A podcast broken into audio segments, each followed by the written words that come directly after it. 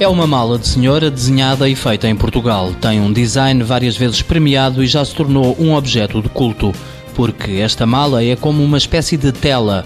Pode ser impressa com vários motivos. A mala Laga tem outra característica. É parcialmente fabricada por mulheres do estabelecimento prisional de Tires.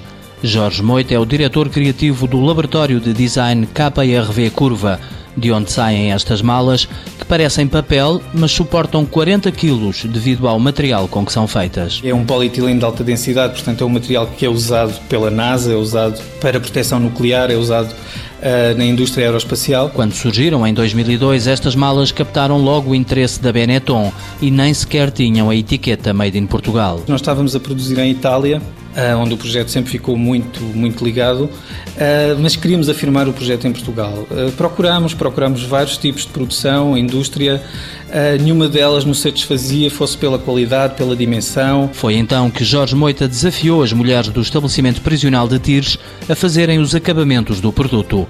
A mala ganhava responsabilidade social. Acabou por ser quase uma das das referências que este projeto tem. Portanto, para além de ser o projeto de design que tinha conseguido afirmar-se uh, internacionalmente até com esta peça, uh, o projeto social neste momento é uma das grandes mais-valias e pessoalmente também é um dos que me traz mais satisfação em manter. E também ganhou em qualidade. Chegámos a comparar o que era feito em Itália com o que era feito em Tires e de facto havia uma qualidade superior naquilo que era feito em Portugal. Como cada coleção é única, a Laga está à venda em algumas lojas e museus. Fundação Gulbenkian, Serralves e Centro Cultural de Belém são alguns clientes em Portugal. O Museu de Arte Moderna de Nova Iorque e a Presidência da República são os mais recentes interessados na mala portuguesa. Várias empresas também utilizam a Laga para ações de marketing.